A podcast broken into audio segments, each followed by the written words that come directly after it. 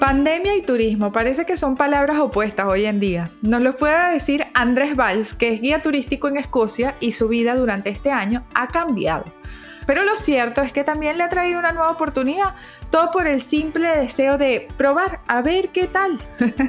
Andrés es la persona que está detrás del podcast Escocia sin Límites. Es un proyecto que comenzó justo antes de que empezara toda esta crisis mundial y que se ha convertido para muchos en una nueva forma de viajar. Escocia sin Límites está calificado entre los mejores podcasts de la categoría de viajes de habla hispana y Andrés jamás se imaginó que lo que estaba haciendo podría llegar hasta allí. Él es un hombre curioso. Como ha trabajado de vendedor, lo ha hecho en una fábrica o se ha puesto de chef. Es un tipo que califica la vida y sus niveles de felicidad a través de las experiencias que él mismo se busca y él mismo se cultiva. Todo lo que ha hecho lo ha hecho siguiendo su camino de la curiosidad y le ha traído muy buenos resultados. Y esta fue una entrevista divertida y amena, que solo puedo decirles que me dejó con ganas de ser mejor en este proyecto y de conocer Escocia, por supuesto, solo por curiosidad. A ver, tú tienes un podcast que se llama Escocia sin Límites, que es increíble, espectacular, ya, ya, lo, ya lo dije. Pero lo más increíble de todo es que tú no eres de Escocia, tú eres español. ¿Cómo es que un español de toda la vida llega a ser como que el promotor de Escocia, casi así como un local, como una persona que es de ahí? No, no, a ver, lo, primero, gracias por invitarme a, tu programa. Y bueno, lo que has comentado, yo soy español y tuve que emigrar por motivos eh, laborales hace ocho años ya, hace ya, fue en 2012, hace casi nueve y yo no soy, no soy el promotor de, nada.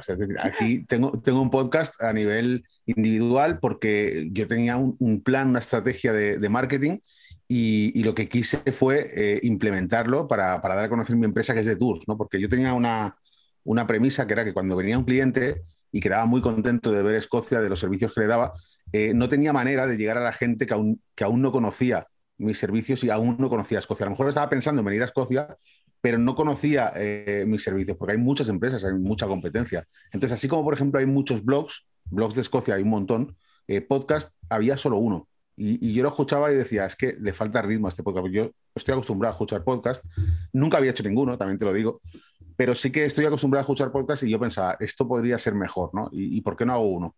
Y empecé así, y empecé, de hecho, los primeros episodios son bastante bastante eh, cutres, ¿no? Porque, porque el nivel era, era bajo. Yo nunca había hecho esto, ¿no? ¿no? Nunca había dedicado tiempo a la radio, a escucharla sí, pero a hacerla no. Nunca había em, experimentado lo que era explicar a Escocia fuera de lo que es un tour, porque es muy distinto explicarle a un cliente o a, un amigo eh, las cosas que estás viendo que ponerte delante un micrófono y hablar, ¿no? Es totalmente distinto. Entonces tuve que aprender pero realmente a mí me halaga mucho que la gente tenga el podcast como referencia. La verdad es que estoy muy halagado y esto se ha convertido en algo pues que son casi 5.000 escuchas a la semana. Y, claro, pero esto empezó pues con una, dos escuchas que eran mi hermano y mi madre. Al final, claro, fue, fue así, fue así. Y, poco a poco sí que es verdad que, a la gente le ha ido gustando y yo he ido también un poco adaptando el podcast a lo que creo que es mejor. Por ejemplo, en este último, en el de hoy, que ya salía hoy, pues eh, es prácticamente una, una audionovela, ¿no? Y ahí ya meto sonidos y ahí hago otra serie de cosas que no hacía al principio. Pero bueno, esto al final con el tiempo va evolucionando. No, pero ya, vamos a ir desde el principio. ¿De qué parte de España eres tú? Yo soy de Valencia. De Valencia. De la, costa este de España, de Valencia, un sitio impresionante. Y he hecho muchísimo de menos eh, eh, mi casa de allí, ¿no? Y, la verdad es que tuve que emigrar por, por, motivos laborales, porque vino una crisis, una crisis impresionante. La del 2008. Sí. Y durante el, desde el 2008 hasta el 2012 eh, fueron cuatro años difíciles, porque yo estaba acostumbrado a trabajar, yo llevaba trabajando desde los 22 años y prácticamente no había parado de trabajar en todo ese tiempo, sino en una empresa en otra. Me dedicaba, era comercial, me dedicaba a vender y, la verdad es que siempre ha ido bien hasta que llegó la crisis y tuvimos que plantearnos a ver qué hacer, ¿no? Porque yo en ese momento tenía novia, mi novia estaba estudiando arquitectura, terminó la carrera de arquitectura, no encontró trabajo y, estábamos los dos prácticamente desempleados, ¿no? Y, al final cansados también de buscar trabajo porque era una situación complicada. ¿Y vivías con tu familia en ese momento o ya vivías con tu novia? En aquel momento eh, ella vivía con sus padres, yo vivía también eh, con mi madre claro, vivía con mi madre porque tuve que volver con ella, porque al quedarme sin trabajo durante tanto tiempo no podía, no podía asumir las facturas. La verdad es que la historia no es, no es agradable, no tiene nada que ver a cómo estoy ahora, pero tampoco tenía nada que ver a cómo estaba antes de esto, porque yo, estaba bien, o sea, yo tenía mi propia casa, todo bien, y tuve que dejarla, menos mal que estaba alquilado, no, no me metí en una hipoteca, porque si me hubiese metido en una hipoteca, seguramente eh, el banco me, me, habría quitado la casa. Llegó, llegó un punto, supongo que como yo, muchísima gente en España, que gente que tuvo que, que, que dar su casa al banco porque no podía pagarla. Entonces, al final, en mi caso, no fue así, porque sí que pude volver a casa a mi madre, pero eh, yo me planteaba que yo no quería estar así. Una cosa es volver por un tiempo, pero es que la situación se estaba alargando mucho ya. Entonces, tú eres el español que toda la gente que vivía en España en esa época tiene historias fuertes, porque la vida básicamente cambió. O sea, son pocos los que pueden decir que la crisis no les afectó y no le vieron la cara, porque realmente eh, fue una crisis bastante dura. Pero también hubo mucha gente que esperó a que pasara la crisis. Y yo no quiero decir que no es válido, sino que también eso refleja mucho de la cultura y de la educación, ¿sabes? Hay gente que se sienta a esperar que las cosas pasen y hay gente que actúa antes de que las cosas no cambien. Entonces, ¿qué te enseñó a ti a decir hasta aquí, no lo aguanto? Porque eso en tu casa a ti te pusieron a trabajar desde joven o en tu casa siempre vienes de una familia muy, muy echada para adelante. ¿Cómo, ¿Por qué? ¿Por qué actuaste de esa forma? A ver, mi, no, en realidad mi, mi padre era soldador y mi madre era administrativa. No, no es que, de hecho, mi madre cuando, cuando falleció mi padre, que fue cuando me puso a trabajar, ella me dijo, no hace falta que te pongas a trabajar, puedes terminar la carrera, ¿no? Pero yo no quería estar en una situación donde el cabeza de familia, que era mi padre en aquel momento, había tenido un infarto, había fallecido, y, y, yo no quería que sobre los hombros de mi madre cayese toda esa responsabilidad, entonces me puse a trabajar con 22 años, a casi, casi a un año de terminar la carrera, de hecho no la terminé. ¿Eres hijo único? No, tengo un hermano pequeño que ya estaba trabajando. En aquel momento él dejó, de estudiar y se puso a trabajar. También era soldador, es soldador. Y, y, decidí que, que, no, que, no, que, quería aportar en, casa y me puse a trabajar. De hecho, me, me emancipé con 21 años. Si lo hubiera hecho antes, mi hermano lo hizo antes porque él se puso a trabajar, pero la realidad es que eh, no, quería estar, no quería estar dependiendo de, ese año, dos años que quedaban de carrera, que mi madre tuviera que asumir todos los gastos. ¿no? Y al final era incompatible el hecho de seguir estudiando y trabajar y tuve que elegir y, elegí. Y la verdad es que desde ese momento, bien, o sea, desde ese momento eh, me puse a trabajar primero en una empresa de seguros, vendiendo seguros, y luego acabé vendiendo en hostelería, acabé vendiendo eh, productos, productos alcohólicos. En Osborne, trabajaba en Osborne, que es una empresa muy grande, Maximum también, estuve trabajando en varias empresas. Luego pasé a Campo Frío, es decir, empresas grandes de alimentación. Y la verdad es que iba muy bien hasta que llegó la crisis y empezaron a cerrar las oficinas en mi ciudad y se empezó a llevar todo desde Madrid por teléfono y al final la figura del comercial desapareció. Eh, y bueno, iba a ser algo temporal lo que tú dices. ¿Por qué no esperé? Yo tengo amigos que siguen esperando que acabe la crisis después de 10 años casi. Y, y claro, eh, no me apetecía estar con cuarenta y tantos años eh, viviendo con mi madre. Entonces, tú no tienes que tomar decisiones. Y la decisión fue decir, bueno, si no hay trabajo en España, pues vamos a buscar trabajo donde sea, ¿no? Y, y yo siempre lo digo, y es que fue así. Yo un día entré en Google y puse ciudad con menos desempleo de Europa. Me daba igual. Ah, sí, sí, me daba igual. Me daba igual irme a Berlín, me daba igual irme a Roma, me daba igual, me daba igual. Me daba igual. Sí que es verdad que eh, el, el, hecho de venir a Edimburgo mm, fue más fácil porque yo más o menos hablaba inglés. Mi novia, mi mujer ahora también más o menos controlaba el inglés, no tanto como ahora, pero sí que, sí que podíamos mantener una conversación. Y claro, no es lo mismo eso que irte a Berlín y empezar desde cero a hablar alemán, ¿no? Pero si hubiese salido a Berlín en, en Google, la tasa de desempleo más baja, me hubiese ido allí, porque además estuve prácticamente tres años desempleado, echando currículums, intentando encontrar trabajo imposible, y fue llegar a Edimburgo y a los seis días estaba trabajando. ¿De qué? Madre mía.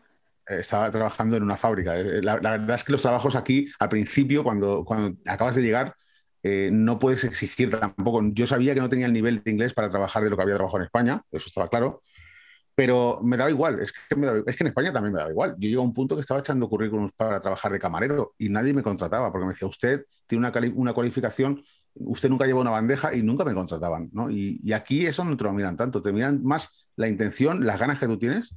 Eh, y yo tenía muchas, entonces fue fácil eh, entrar a una fábrica y empezar a trabajar. Estuve un año en esa fábrica hasta que más o menos empecé a controlar el inglés. Mi mujer vino también, mi novia en aquel momento que era arquitecta, o sea, ella era arquitecta recién titulada y se puso a trabajar conmigo en la fábrica. Y aquí lo bueno que tienes es que empezando desde cero puedes ascender, o sea, puedes ir progresando, ¿no? y hasta el punto que ella tiene su empresa hoy en día y yo tengo la mía.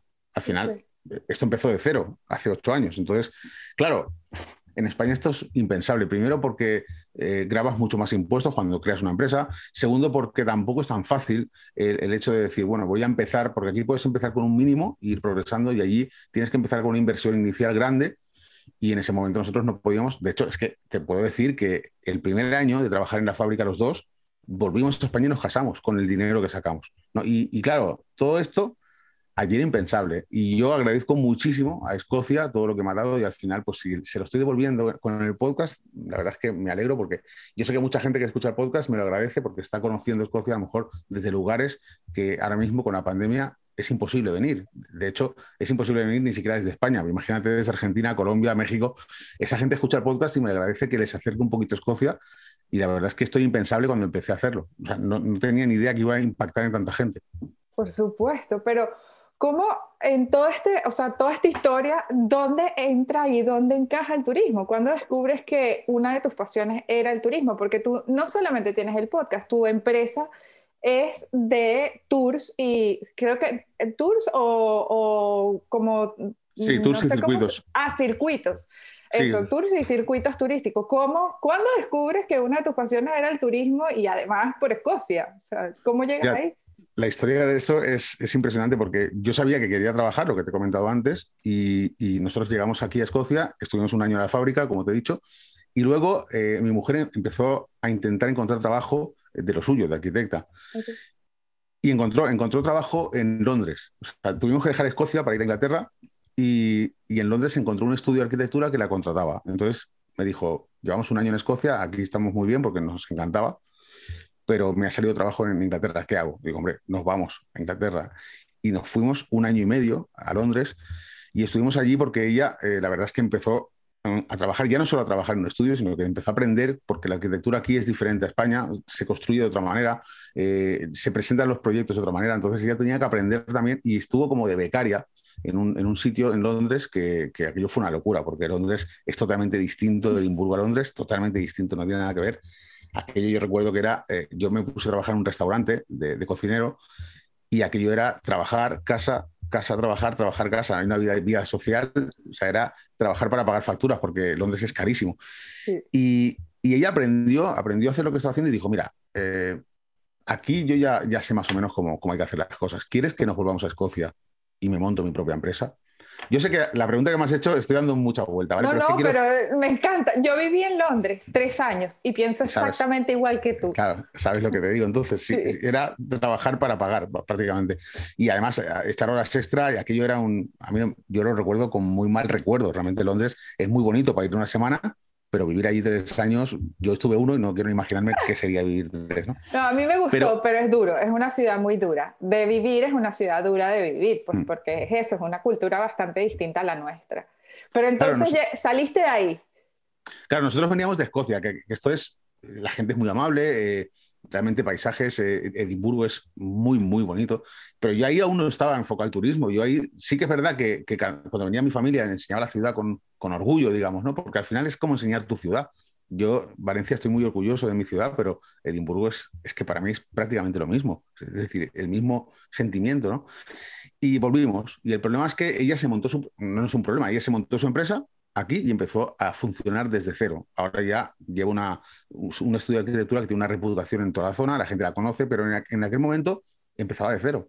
Pero ella ya tenía su, lugar, ella ya tenía su ubicación en, Escocia, ¿no? ya sabía lo que, lo que quería, estaba contenta con lo que hacía, pero yo no.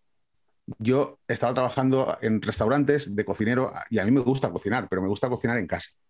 Porque al final no es lo mismo cocinar a nivel profesional porque tienes un estrés, una presión que no tienes en casa, evidentemente, y aunque te guste cocinar, y como a mí, por ejemplo, que me encanta, eh, hacerlo por, por un trabajo es, que cambia bastante, porque hay una presión, tienes que hacer, sacar los platos como sea, eh, a lo mejor estás haciendo algo que, piensas, esto yo lo haría de otra manera, no me gustaba.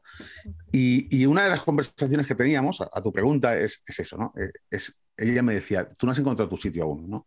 Y, y, es complicado, porque cuando estás fuera de tu, de tu país no encuentras lo que te gusta realmente, has probado varias cosas, la fábrica, tal. Son trabajos que no te, vas a trabajar porque tienes que ir, pero no es una cosa como, como me pasa ahora, ¿no? Que salgo y lo disfruto y cada día es, una pasada, sinceramente te lo digo. Pues esto no me pasaba. Y entonces el problema era ese. Entonces, ¿qué ocurrió? Que un día, trabajando en una pizzería, eh, un chico me dijo, voy a montar una empresa de turismo. De hecho, una empresa de, las que ahora ya funciona muy bien, es una empresa bastante grande, y necesito guías lo que pasa es que, claro, necesito que, esos guías se formen. Entonces necesito que te formes para ser guía si quieres. Y yo en aquel momento, la verdad es que me, pilló de sorpresa porque dije, pues sí que me gustaría, realmente por probar, tampoco, tampoco pasa nada. Y fue entrar ahí y ya no quiero hacer otra cosa en toda mi vida. No te, voy a decir más. O sea, es, yo creo que es una vocación. Es decir, descubrí que, lo que estoy haciendo ahora es lo que tenía que haber hecho desde el primer día. Hay, hay veces que uno empieza tarde, pero es mejor tarde que nunca. Entonces, empecé, empecé en, una empresa, en una empresa de tours, eh, luego trabajé para dos, tres empresas más, en paralelo incluso, porque aquí puedes ser eh, autónomo, puedes ser self-employed y trabajar eh, para varias compañías haciendo lo mismo. Y, y, la verdad es que los clientes quedaban contentos, mm, las empresas me contrataban. Y un día pensé, oye, ¿por qué no hago lo mismo que hizo mi mujer? ¿Por qué no me monto mi propia empresa para hacer las cosas como yo quiera? Porque yo estaba, yo estaba contento, me llevo bien con casi todo el sector, realmente no me llevo mal con nadie. Y, lo que yo quería era hacer las cosas a mi manera. Y eso la única forma que hay de hacerlo es eh, montando tu negocio, ¿no? Que, al final, ojo, no me monto mi negocio para hacerme multimillonario, como mucha gente eh, que conozco, ¿no? Que, ellos lo que quieren es facturar, facturar, hacer tours, eh, hacer circuitos. Yo quiero hacerlo para poder vivir de esto. Y, y, ese es mi objetivo, vivir de esto. No, no, no tengo una, ambición de crecer y de tener una flota de siete autobuses. No, no. De hecho, estoy yo solo. Estoy yo solo porque otra cosa sería eh, contratar un guía. O sea, si yo tuviera que contratar un guía para delegar, a mí me costaría mucho porque las cosas las quiero hacer como las hago yo. Y eso es muy complicado de poder delegarlo en otra persona. ¿no? Y, por eso al final eh, mi idea ahora mismo no es crecer, no es crecer, es trabajar de lo mío. Y ahora mismo, imagínate, estamos hablando de turismo en una época como la que estamos, ¿no? Y bueno, al final, eh, si es que la vida son problemas, es una, sucesión de problemas y siempre hay problemas. Y el podcast, por ejemplo, no empezó por la pandemia. El podcast empezó por darle una visibilidad a mi negocio que en aquel momento acababa de empezar. Entonces yo pensaba, bueno, pues voy a empezar con algo para poder enseñar a la gente. Y eso se ha convertido en que soy la oficina de turismo prácticamente ahora. No, ya está clarísimo. Pero bueno, es que nada de eso no hubiese pasado si no hubieras estado abierto a la posibilidad de probar. O sea, también es cierto que todas esas cosas llegan a ti porque tú decidiste probar. O sea, si mm. yo le llamo a eso como el camino de la curiosidad, es como, bueno, vamos a ver qué hay ahí. No, no sé qué hay, pero bueno, vamos a ver qué hay ahí. Y ya de tanto probar llegará un punto en donde eso sea productivo, ¿sabes? Te digo una cosa, lo más cómodo hubiese, hubiese sido eh, quedarme como estaba, es decir, en el sentido de que, bueno, yo ya soy guía turístico, ya tengo una experiencia, puedo trabajar para una empresa, para otra, ¿para qué me voy a calentar la cabeza en comprar mi vehículo, en hacer mi publicidad, en darme a conocer, si ya tenía trabajo? Lo que ocurre es que cuando, cuando tú trabajas para una empresa diferente en el sector turismo, ellos te marcan unas pautas, ¿no? Y te dicen, tienes que ir aquí, aquí, tienes que llevar a los clientes aquí, aquí, aquí, y tienes que hacer este recorrido.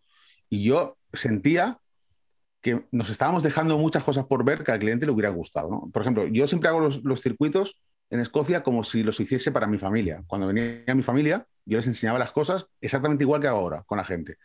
Y yo notaba que, que, vamos a ver, estamos haciendo un circuito que podría ser mejor, pero no puedo hacerlo mejor porque la empresa me marca unas directrices y ahora la empresa soy yo. Esa es la diferencia.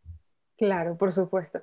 A ver, explícame específicamente en qué consiste tu trabajo. Explícame qué es lo que tú haces y qué es lo que más te gusta de tu profesión para entender qué hace un guía turístico. Un guía turístico realmente lo que hace es enseñar, enseñar las partes más importantes o más turísticas de Escocia a la gente que viene de visita turística. ¿no? Es decir, en mi caso, yo lo que hago ahora es mucho más complejo, no solo es hacer un, circuito guiado, porque claro, todo el trabajo que hay detrás lo tengo que hacer también. Es decir, eh, por ejemplo, yo me viene un cliente y, se interesa por un tour de cinco días y yo lo que tengo que hacer es preparar los alojamientos para ese cliente, eh, preparar el vehículo para ese día, ir como guía, en ocasiones, no siempre, pero en ocasiones recogerlos en el aeropuerto, dejarlos otra vez en el aeropuerto. Es decir, es un servicio integral de, gente que quiere venir aquí y no complicarse la vida, no tener que alquilar un vehículo, no tener que preocuparse por los alojamientos, no tener que preocuparse de buscar a alguien en español que se lo explique, que le explique todos los sitios que vamos a ver, ¿no? Y al principio el trabajo solo era guiar, es decir, llegas allí, a Edimburgo, enseñas lo que tienes que enseñar, hablas de la historia de los lugares, pero ya está, ahora no, ahora es mucho más complejo porque ya te digo que tengo que coordinar unas fechas con unas familias, que a lo mejor vienen dos familias juntas y tengo que, conseguirles habitaciones dobles para, cada uno, o a lo mejor eh, habitaciones familiares, dependiendo. Y es mucho más complejo, pero también es mucho más gratificante porque al final hago el tour como yo creo que es mejor. Y, la verdad es que estoy muy contento porque ya no solo el podcast, el podcast tiene mucha, muy buena acogida, pero la empresa también, porque todas las reseñas que tengo en, TripAdvisor son de cinco estrellas. Eh, y eso, la verdad es que te da una satisfacción porque el cliente se va, te recuerda y luego te recomienda. Y cuando alguien viene, oye, tú viniste, o sea, aquí vino un cliente que fue este cliente, que es mi amigo, y me ha recomendado que venga contigo. Y, yo muchas veces no me acuerdo de la gente porque ha pasado tanta gente por aquí que la verdad es que me, sabe fatal porque me gustaría acordarme de todos porque cada viaje es diferente, cada viaje es especial y yo los acompaño, los, los llevo con el vehículo y los voy, les voy enseñando Escocia. Y, la verdad es que a veces eh, son lugares que, aunque haya visto mil veces ya, eh, no me canso de ver. Por eso digo que es una vocación y es algo que es muy gratificante. Claro, me da mucha curiosidad. ¿Qué atractivos turísticos crees que son desconocidos o como pocos visitados en Escocia? Porque tú le recomiendas a la gente que, mira, esto lo tienes que ver, porque eso te pasaba en la, eh, empresa, como, bueno, estoy dejando esto de lado que es bueno. ¿Qué cosas la gente no busca por lo general y, tú crees que, que son necesarios ver?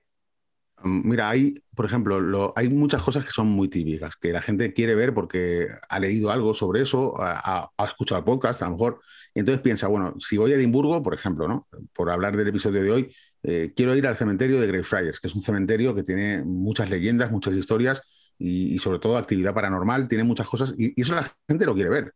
Entonces, esas son las cosas típicas. y eso lo enseño, evidentemente, porque la gente quiere verlo.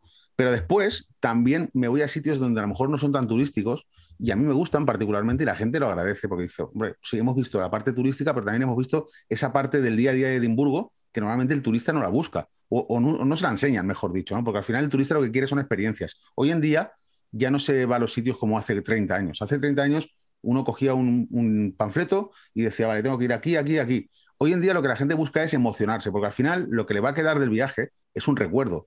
Y ese recuerdo, cuanto mejor es, cuanto mejor es ese recuerdo, más, más ha disfrutado las vacaciones, en realidad. Porque todo el mundo hemos estado de vacaciones en, alguna parte y todo el mundo tenemos recuerdos de nuestros viajes. Al final, mi, mi, intención, mi objetivo, siempre es que el cliente tenga el mejor recuerdo posible de su estancia en Escocia. Y para eso, pues hay que llevarlo a sitios que a lo mejor no son tan comunes, o incluso gente que viene por segunda o tercera vez. Hay gente que viene y dice, yo ya he visto esto, esto y esto.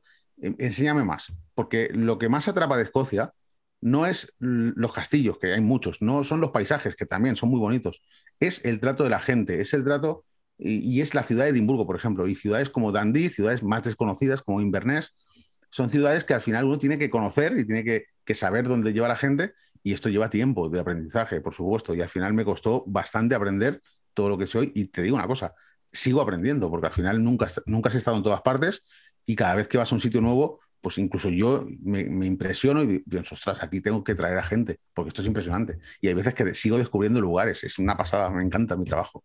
¿Y cómo haces para, que, para aprender todas esas cosas nuevas? Porque así como tú dices, tengo que estar en constante aprendizaje. ¿Cómo, mm. cómo ¿En dónde estudias? ¿De dónde sacas la información? ¿Cómo te, cómo te empapas? Aquí no hay otro misterio que leer mucho, leer mucho en inglés, leer mucho en español, eh, buscar información, porque muchas veces eh, la información está ahí y hoy en día, pues en el siglo XXI ya no, como decía, no hablamos de hace 30 años, hoy en día tienes Internet que puedes contrastar información, puedes eh, comparar. Hay veces que lo, te digo la verdad, yo no sabía, hasta que me puse eh, en este plan autodidacta, que había tantas páginas web de información y en algunos casos información mala, información que no es correcta.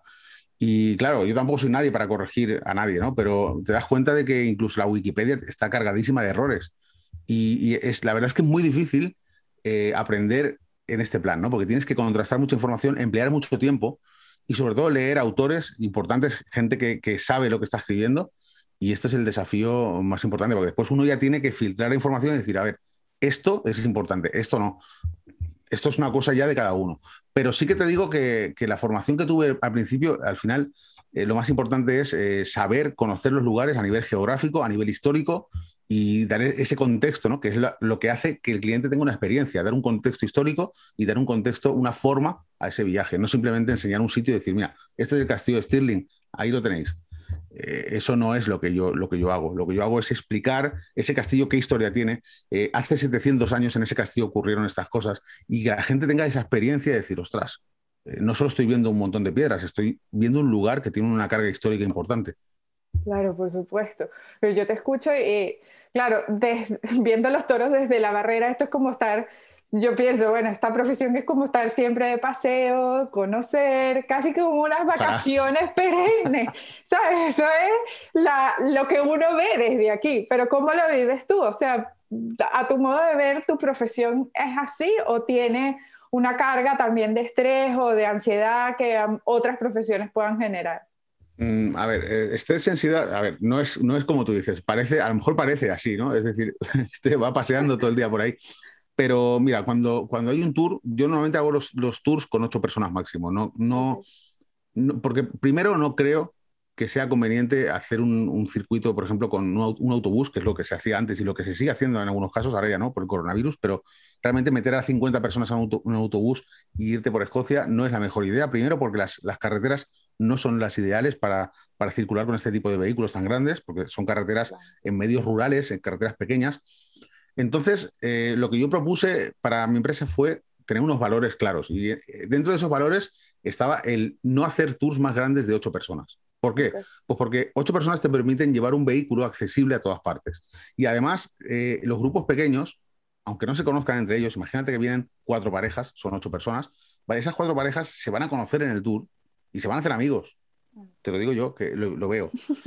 Vale, el problema de todo esto es que claro, si fuese todo de paseo y ya está, no, no, tú tienes que estar pendiente de que esas ocho personas que llevas, primero se lo estén pasando bien. Segundo, tengan un nivel de seguridad, porque aquí conduces tú, tienes que descansar las horas que toca, eh, tienes que conducir las horas que toca, no puedes hacer rutas muy largas porque eh, sabes que eso te va a generar un cansancio acumulado durante días, porque son cinco o seis días de circuito. Tienes que mm, tener claro que tienes que descansar las horas que toca, comer a las horas que toca, llevar a la gente a los lugares para que pueda comer a la hora que toca, porque aquí se come antes que en España, por ejemplo, en España yo solía comer a las 2 y aquí la gente come sobre las 12, 12 y media y después por la tarde, allí se cena sobre las 9 de la noche y aquí se está cenando a las 6 y media, 7. ¿Esto qué ocurre? Los españoles que vienen, o incluso la gente de Argentina, Latinoamérica, esa gente cena más tarde que, los escoceses.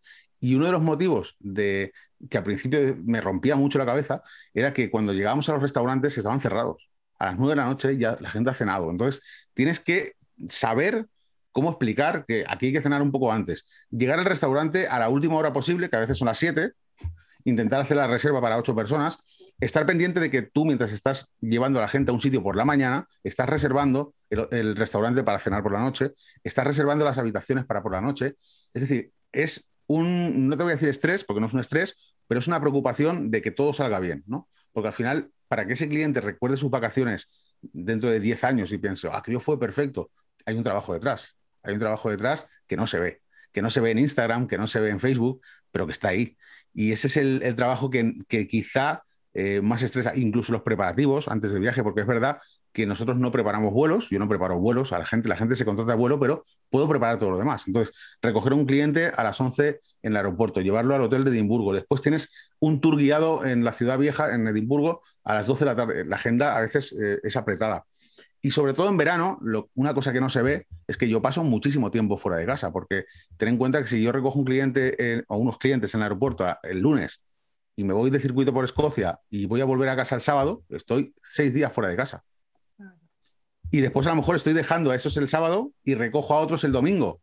Y he dormido un día en casa en una semana. Y esto ocurre muchas veces. Yo recuerdo hace dos años, en agosto dormí tres días en casa, en julio dormí seis días en casa y al final esto es mucho tiempo fuera de casa. Yo, a mí me gusta estar en casa con mi familia también. Tengo mi mujer, tengo mi perro y hay veces que los veo en fotos. Y eso es la parte mala. Pero sí que es verdad que después en, la imagen que da el guía turístico es que se lo está pasando genial. Y es verdad ¿eh? que me lo paso bien.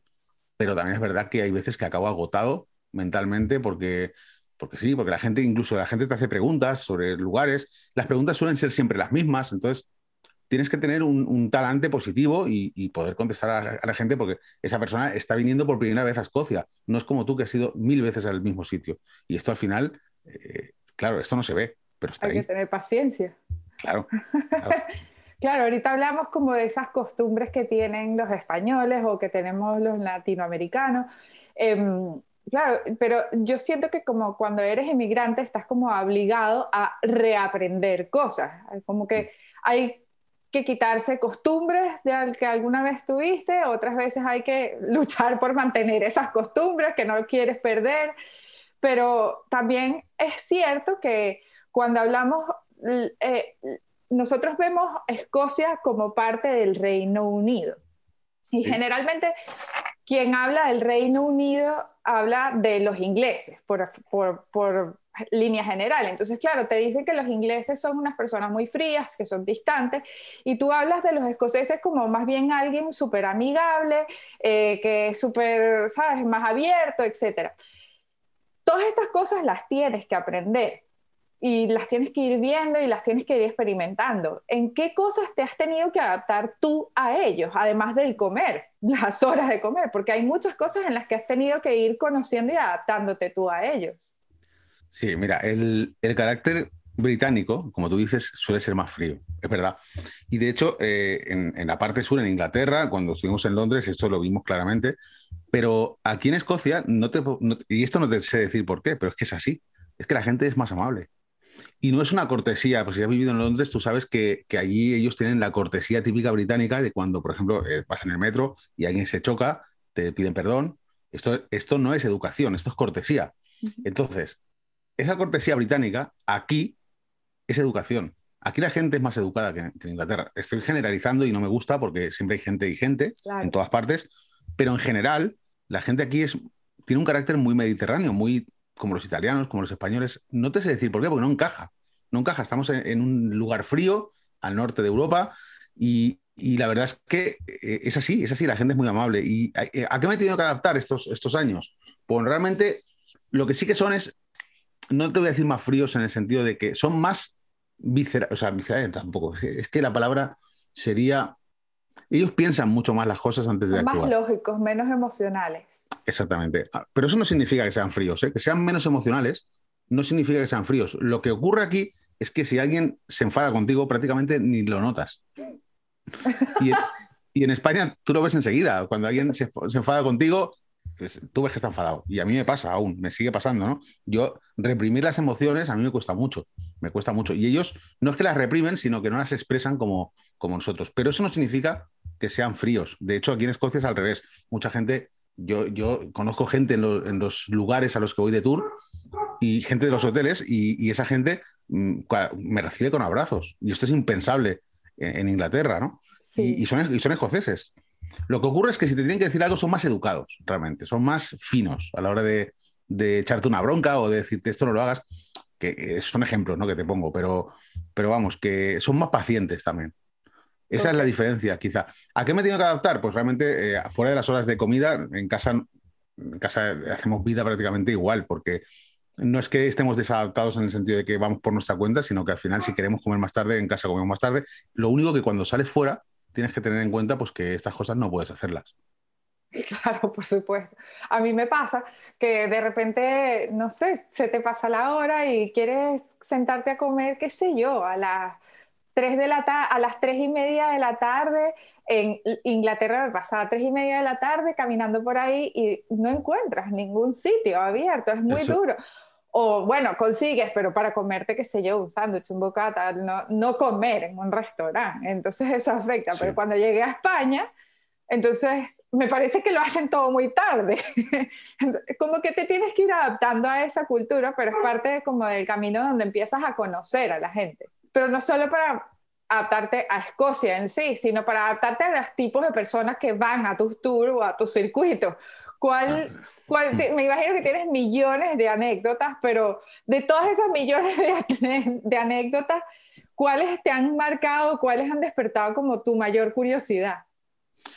Pues mira, eh, yo he tenido tours de todo, de todo tipo, con familias, con niños pequeños, pero los que más no problemas, porque no son problemas, pero los, que más he tenido que estar atento han sido los que, los que venían mujeres que eran amigas, ¿vale? Y esto pasa mucho. Vienen a lo mejor, vienen a lo mejor cinco o seis amigas y sus maridos están en su casa, en España o donde sea. Y ellas vienen a pasárselo bien, ¿no? Y, esto es un... Quedas con ellas por la mañana, vamos a empezar mañana a las nueve y se han quedado dormidas porque han salido hasta las tres de la mañana a, a tomar alcohol y, bueno, whiskies y tal Y, pero bueno, son anécdotas, ¿no? Son cosas, están de vacaciones, yo entiendo que están de vacaciones, no hay ninguna prisa en salir a, esa hora, ¿no? Pero, pero bueno, claro, tú tienes el día cuadrado, sabes que si sales a las 9 vas a llegar a comer a la 1, que es lo que hablábamos antes, comer un poco antes, y claro, si sales a las 10 ya vas con el, con el culo apretado, ¿no? Digamos, ya, ya, vas descuadrado.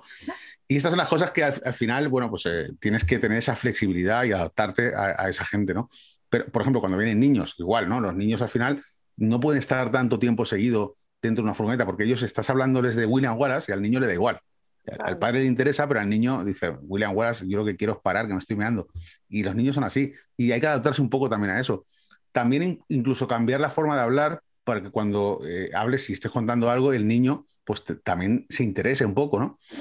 Y estas son el tipo de adaptaciones que tengo que hacer en el trabajo. Pero realmente una de las cosas que me has preguntado antes, que era adaptación a Escocia, hay una cosa que no te he dicho, se me ha olvidado decirlo, pero la adaptación más importante que, tuve que hacer en su día fue el tema de la luz. El primer verano que estuve aquí, a mí me llamaba mucho la atención porque se hacía de día a las 3 de la madrugada y después anochecía a las 11 de la noche. Esto era impresionante porque yo pensaba, guas, porque no, no, no de mal, ¿eh? ojo, de bien, porque pensaba, ¿cuánta, luz? Claro, cuánta luz hasta que tienes que dormir, ¿no? Entonces dices, o incluso acabar de cenar, cenando tarde, a las 9, y que te queden dos horas de luz. Esto era una maravilla.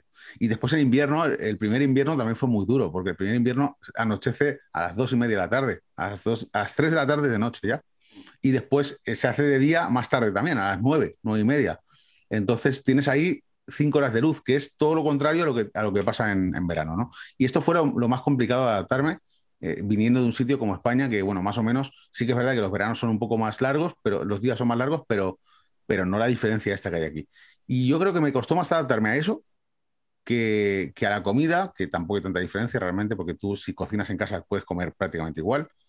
O incluso hay, no sé, el idioma, por ejemplo, la gente me decía, no, es que en Escocia se habla un escocés, se habla un inglés cerrado, es un, el escocés es un inglés cerrado, y es verdad que al principio cuesta un poco adaptarte, pero a nivel de adaptación y después en el trabajo son una de las cosas que siempre digo, ¿no? Eh, porque la gente pregunta y a lo mejor pregunta, oye, aquí, ¿cómo lleváis el tema de la luz? Muchas preguntas van enfocadas al día a día y eso también me gusta porque no solo es hablar de historia o hablar de lugares, sino, por ejemplo, no sé, ¿cómo es el sistema de pensiones aquí cuando alguien se retira, cuando alguien se jubila? Y, me gusta explicar estas cosas también, a la gente le, le gusta saberlas.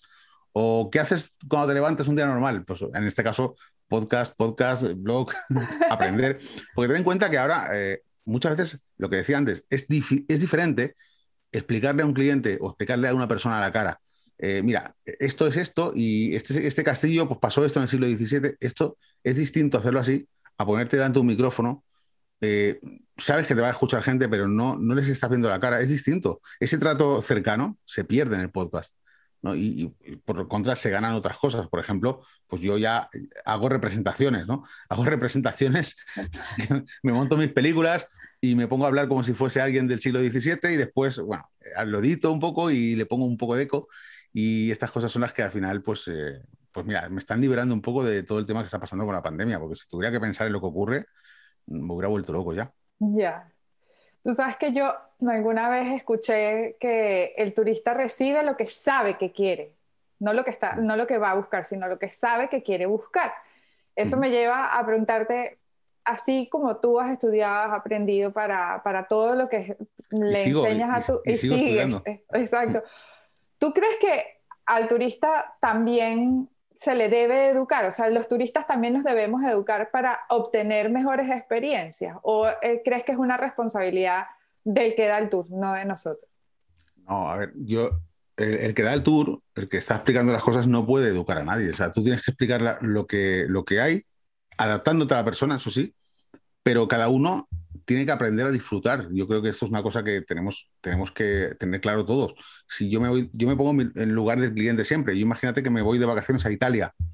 Eh, yo sé lo que querría hacer en Italia, seguramente. Sé que querría ver algo de historia, porque me encanta la historia.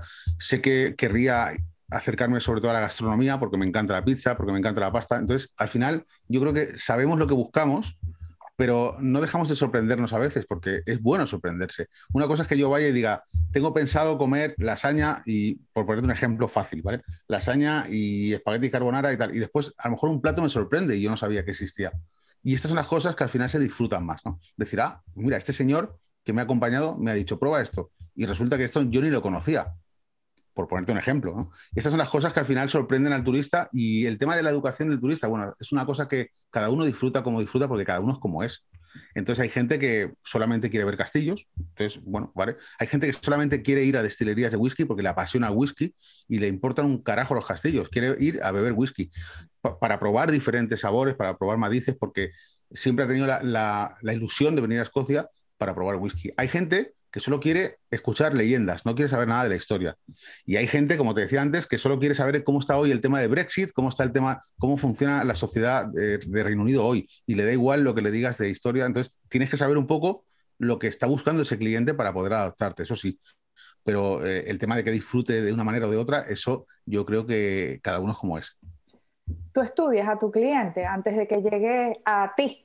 Bueno, yo creo que no es que estudies al cliente antes de que llegue a ti, Em, es que yo creo que lo, estudias en el momento, porque antes de que llegue a ti, lo único que has intercambiado son unos emails con lo que el cliente quiere hacer, dónde quiere ir más o menos, pero cuando tú conoces a un cliente es cuando le miras a los ojos. Yo es que pienso así. Como siempre he sido comercial, siempre he, hecho una venta eh, cara a cara, es a lo mejor una cosa que tengo inherente, ¿no? El, mirar a alguien a, los ojos y ver, y ver cuáles son sus intenciones, ver cuáles son sus gustos, por supuesto, hablar con esa persona para intentar saber cómo va a disfrutar de, de la mejor manera, pero no, no hago un estudio previo exhaustivo de decir, a ver, lo que sí que tú lo ves, porque mucha gente te dice, yo quiero hacer un tour de los fantasmas y tú ya sabes que esa persona va orientada a lo paranormal, le gusta ese tipo de cosas, o hay gente que te dice, yo quiero ir al castillo de tal, no me lo puedo perder. Sabes que a lo mejor le gusta el cine porque ese castillo sale en muchas películas. Es decir, esto al final no es que te dejas un estudio, sino que lo ves, más o menos.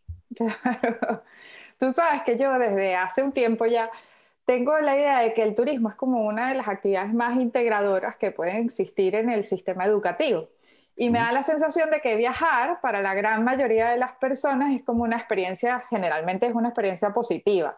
El reto está en poder ah, convertir esos viajes como en un motor que haga el reconocimiento de las culturas, que genere integración, que genere todo ese aporte social. Pero claro, ahorita vivimos una época de pandemia. ¿Tú crees que el mundo de hoy en día va a soportar eso? ¿O, ¿Crees que la pandemia va a hacer que el turismo quede para una élite? ¿Cómo ves tú el turismo a partir de ahora, de, esto que estamos viviendo? A ver, yo creo que, turismo va a haber siempre porque es una cosa que ha existido siempre, incluso antes de que se haga a nivel industrial como ahora, ¿no? Porque muchas veces eh, es verdad que los aviones van llenos. Yo recuerdo cuando vine aquí, no hace tanto, hace ocho años, eh, los vuelos no iban siempre, siempre llenos. Y ahora yo creo que cuando vemos, y estoy hablando ahora siempre antes de la pandemia, ¿vale? Eh, yo veo que siempre los vuelos van, porque son, se han vuelto accesibles, los vuelos se han vuelto muy accesibles. Entonces, esto permite que haya movilidad, que es el principal problema que ha tenido la pandemia, ¿no? Que la movilidad de la gente ha sido la que ha expandido el virus y esto a nivel turístico, pues es muy fácil hoy en día irte a hacer turismo a, un país y además no es relativamente caro como era antes, ¿no? Antes un billete de avión costaba una, fortuna y hoy en día prácticamente hay compañías aéreas que te lo, no te lo regalan, pero te lo dejan muy barato. Y, en ese sentido, pues eh, yo creo que, que, la conexión que hay cuando, cuando alguien ve otra cultura, o sea, viajar a, sitios y ver lugares, conocer culturas, yo pienso que si la gente viajara más, que fíjate que ya viaja mucho más que antes, pero si viajara más, yo creo que habría menos problemas en cuanto, por ejemplo, a racismo, en cuanto a cosas que la gente, yo creo que no viajar crea ignorancia. O sea, no, te estoy diciendo que haya que hacer turismo, porque hay dos tipos de viajeros, los, turistas, que son los que quieren ir a disfrutar de un lugar y tal, y después están los viajeros que quieren aprender de otras culturas, ¿no? No es simplemente un viaje de vacaciones, sino que quieren profundizar mucho más.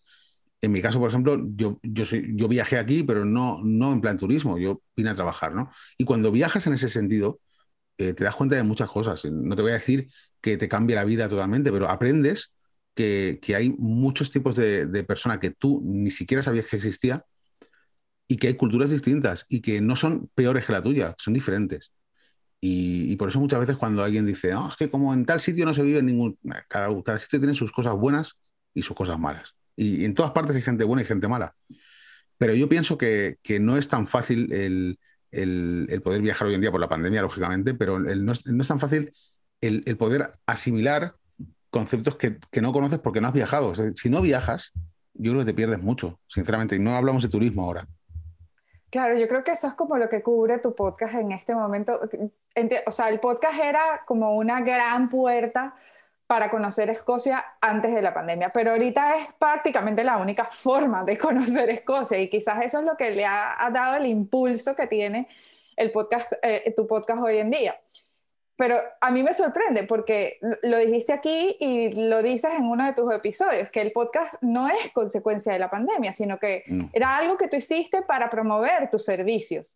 Pero yo, yo me pregunto, ¿cómo aprendiste a hacer un podcast de ese calibre? O sea, porque para cualquiera que lo haya escuchado, es que el podcast es un espectáculo. O sea, quien, quien esté aquí no lo haya escuchado, que lo dudo, se llama Escocia sin límites. Pero, claro, o sea, de trabajar en una, de trabajar en una fábrica, de ser comercial, de trabajar de chef, a guía turístico, y ahora es que tú te produces un podcast que está calificado uno de los mejores podcasts turísticos por diferentes plataformas.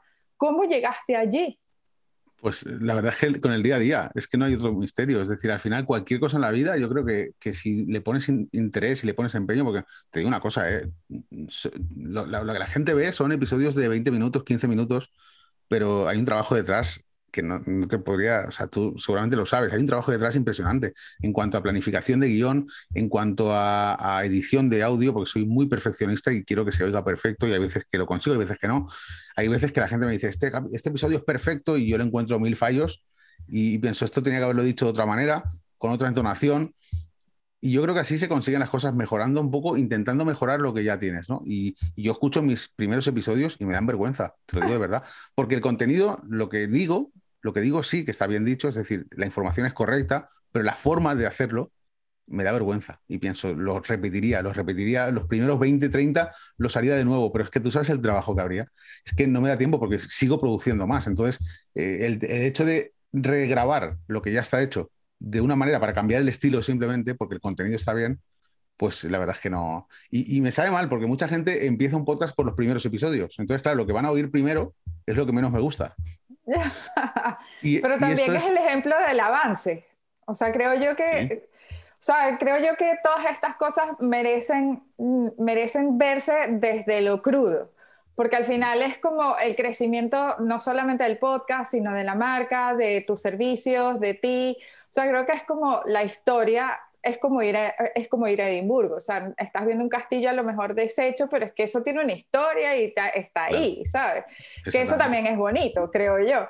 No sé, ahora, ahora sí me planteo, ¿a ti te ha funcionado el podcast como promoción de tus servicios o crees que seguir haciendo publicidad de toda la vida es una mejor inversión? A ver, eh, no me ha funcionado porque estamos en pandemia. Entonces, claro, sí que, sí que es verdad que mucha gente, me, pero mucha, ¿eh? mucha, yo nunca, nunca en la vida hubiese pensado que ya no solo la gente que me escribe para interesarse por venir conmigo cuando se pueda, que es muchísima, sino la gente que simplemente me da las gracias por, porque se entretienen, ¿no? Y porque les gusta y porque están esperando que llegue el viernes. Y yo entiendo a la gente que me dice, es que son muy cortos los episodios. Pues si fueran más largos, yo no podría, no tendría vida. Si, si te puedo decir que solamente con el guion, porque muchas veces dices, bueno, y también te digo más, me está sirviendo el podcast para ser mejor guía también, porque hay detalles que tengo que profundizar más, aprender más.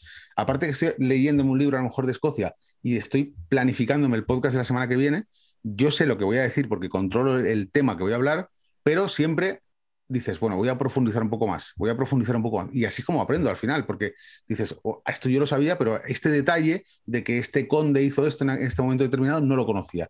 Y ya lo conozco, lo incorporo al conocimiento que tengo, lo meto en el podcast y al final es un poco eh, seguir progresando, ¿no? Y la verdad es que, ya te digo, o sea, simplemente por el reconocimiento de la gente, ¿me ha dado resultado? Pues realmente no, porque la gente no puede viajar ahora. De hecho, no es que la gente no puede viajar, es que aquí, los que vivimos aquí, tampoco podemos movernos dentro de un radio muy grande porque están con el tema de las vacunaciones. Esto dentro de poco tiempo seguramente nos abrirán ya un poco la mano a los que vivimos aquí para que podamos movernos por Escocia.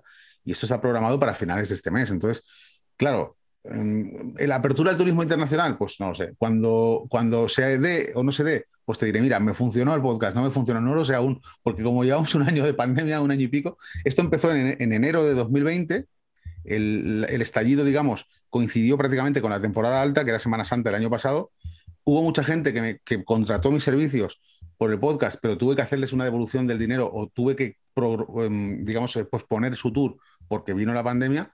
Entonces, eh, yo sé que hay mucha gente con intención de venir conmigo. Hay gente que escucha podcast que quiere venir por su cuenta también, lógicamente, pero, pero no se puede ni de una manera ni de la otra. Entonces, cuando, cuando se pueda, te diré. Y así como has ido adaptándote a la vida y todas las circunstancias que se te han presentado, ¿has pensado que el podcast puede ser tu otro trabajo? La verdad es que monetizar el podcast es al revés, me cuesta dinero el podcast. O sea, mm, ya no me cuesta solo el, tema de la edición, el micrófono, eh, la pantalla protectora, no sé qué. Siempre al final quieres mejorar también la calidad de sonido y esto cuesta dinero en un momento donde no hay ingresos de dinero porque el turismo está parado. Entonces, eh, claro, vivir del podcast no sabría cómo, porque realmente mira que le he dado vueltas al tema de la monetización y, tampoco mi intención es monetizarlo ni hacerlo privado, porque muchas veces eh, hay podcasts que a lo mejor tienen una parte pública, una parte premium, pero yo mi parte premium la tengo abierta también al público. Es que, pero, pero porque no lo veo como una estrategia. Mi podcast no es una manera de, vivir, además yo creo que, sería no, valdría ni la pena hacerlo, ¿no? Entonces, prefiero que el conocimiento, que lo que estoy explicando lo pueda oír cualquiera y, claro, con publicidad realmente, de momento, de momento, ah, si habláramos de cientos de miles de millones de escuchas, pero vamos a ver, para mí 5.000 escuchas a la semana son muchísimas, pero para la industria no es nada, o sea, un programa de radio tiene muchas más. Ya. Si yo te preguntara hoy en día, ¿Cuál es tu propósito de vida? ¿Qué, ¿Por qué haces todo lo que estás haciendo? ¿Qué, qué, qué es lo que a ti te mueve el mundo? Te diría que, que mm, no he disfrutado nunca más de nada como lo que estoy haciendo ahora. Yo soy feliz haciendo esto. Soy feliz haciendo esto. Y, yo creo que eso es lo más importante en la vida, ¿no? Y, la verdad es que mucha gente me lo dice, te envidio porque se te nota la pasión, se te nota... Y, hay gente que va a trabajar, yo iba a trabajar eh, porque tenía que ir pero no me apasionaba cuando iba a un restaurante, cuando iba a la fábrica. Y, esa sensación que mucha gente tiene en una oficina, que a lo mejor va y está haciendo algo que no le gusta, yo me siento un privilegiado, realmente no. Por eso al final no busco hacerme millonario porque ya lo soy de alguna manera, ¿no? Ya, ya soy feliz así. Claro, pero la respuesta siempre es lo hago porque me hace feliz, porque al final eso es todo, vamos a decir, como todos los seres humanos tenemos el objetivo de producir dinero para poder o ser millonarios o poder vivir y poder estar bien emocionalmente. Pero, pero no, no, es que el problema de esto es que cuando tú ves el dinero como un fin, ocurre esto, ¿no? Pero el dinero para mí es un medio, el dinero es un medio para poder vivir, no es un fin. Si, planteamos que el dinero es un fin, tenemos un problema eh, como sociedad. Yo pienso que eh, el dinero, las empresas estas que lo único que piensan es crecer, crecer, hacerse ricos, ¿para qué? ¿Para qué? Si a lo mejor ¿Para qué? ¿Para tener una casa mejor? ¿Para tener un coche mejor? Yo no te voy a decir que soy conformista, porque no, nadie se conforma con lo que tiene, siempre quieres mejorar. Pero mejorar es una cosa y nadar en abundancia, ¿para qué? Para tener la cuenta cargada de ceros a un nivel que no te vas a gastar, si es que, o, o que vas a despilfarrar al final en una cosa que no necesitas. Es que al final tenemos que adaptarnos a lo que necesitamos y yo creo que cuando tenemos eso y sabemos lo que necesitamos es cuando somos felices. Es complicado, es complicado porque hay gente de todo tipo y hay gente que es feliz amasando fortunas. Yo conozco gente en el sector turístico aquí que lo que quiere es facturar, facturar, facturar y, dar un servicio y si lo da de manera mediocre, da igual, lo que quiere facturar. Cuando tú amas una, una profesión, lo que quieres es dar un servicio excelente. Si yo no sé hacer una cosa, ¿para qué me voy a meterme ahí? ¿Para qué voy a meter a 50 personas en un autobús si yo no creo en ese tipo de turismo? Pues hay gente que da igual que no crea, meter 50 personas en un autobús es mucho más rentable, con lo cual lo hacen. Yo me niego a pasar por ahí porque no creo que sea la mejor manera de, conocer un lugar, ni Escocia ni ningún lugar. Ir en un autobús con 50 personas, un guía que no le gusta lo que hace, porque muchas veces eh, tú ves los guías en autobús, son como enciclopedias, ¿no? Te van diciendo aquí no sé qué, aquí no sé cuánto. Yo no quiero hacer ese tipo de servicios. Yo quiero ofrecer una experiencia y eso es lo que me hace feliz. Y, no sé, yo creo que es así de fácil. O sea que entonces tu propósito es educar para poder vivir en experiencias, para ser millonario en experiencias. Porque por lo que yo entiendo es que eso es lo que realmente tú eres. O sea, tú vives por la felicidad desde la experiencia de que estás eh, viviendo en este momento experimentando Escocia. Pero lo ves así en Escocia, en España, en cualquier sitio donde vayas. Entonces supongo que, no sé, entendería como que tu propósito realmente es ese en la vida, ¿no? Sí, posiblemente, mira, no, no me voy a para pensar cuál es el propósito de, todo esto. Yo vivo más el día a día y pienso, estoy bien, soy feliz, me gusta lo que hago y, y, además es que no es que me gusta lo que hago, es que encima he descubierto que esto es lo que, lo que me gusta hacer, ¿no? Que esto es lo más importante, porque al final estaba como perdido y ahora digo, es que ahora sé que lo que quiero hacer es esto y no quiero hacer otra cosa. Y muchas veces pienso, me veo dentro de 20 años haciendo esto, con 65, 66, 63, pues a lo mejor sí, es que no quiero hacer otra cosa. no sé, es complicado explicarlo. No quiero terminar esta entrevista sin preguntarte, si no fuera Escocia, ¿qué país sería? Ahora, si pudieses elegir, ¿a dónde te irías? Si no fuera Escocia, mm, es un problema porque, porque parte de lo, que, de lo que hago que me encanta es enseñar Escocia. Entonces, claro, cuando dices, mm, ¿qué país sería? Pues no lo sé, pero en todas partes hay lugares impresionantes con una historia impresionante y siempre esas ganas de querer enseñar, de querer no, no enseñar a la gente, sino al final que esa gente sienta lo que sientes tú, porque mi objetivo realmente es ese, que la gente llegue a sentir eh, esa felicidad que siento yo haciendo lo que hago, pero ellos como, como turistas. ¿no? Pues seguramente me, tengo mucha curiosidad con Irlanda también. Irlanda es un país que, no, que quizá no es, mucha gente piensa que es muy parecido a Escocia, no es tan parecido, sí que tiene un pasado común, quizá, pero me apetece mucho explorar ahí a, lo mejor sí que te digo como turista, explorar Irlanda y poder compararlo con Escocia, pero por curiosidad simplemente. No es una cosa que digas, tengo que ir a Irlanda a hacer esto, ¿no? Como en Escocia. Si, si Escocia desapareciera del mapa sería un problema para mí porque el motivo de mi felicidad ahora mismo desaparecería. Entonces, no, no puedo decirte otra cosa que esa. Evidentemente me encanta España, me encanta mi casa, encantado de volver allí siempre, pero mi vida, mi vida ahora mismo está aquí pues yo estoy segura que si Escocia desapareciera, tú conseguirías otro sitio, porque es que yo no he conocido persona más curiosa y por intentar cosas nuevas que tú. Así que si Escocia desaparece, tú no te preocupes, que tú el camino lo vas a encontrar como lo has venido encontrando hasta ahora. Muchas gracias. Esto ha sido un experimento solo por curiosidad. Si quieres conocer un poco más de la investigación, pasa por nuestra página web www.soloporcuriosidad.com. Este espacio fue producido por Mariel Sofía Rodríguez y dirigido por Bungaloo Agency. Gracias por escucharnos. Para el próximo, más y mejor. Adiós.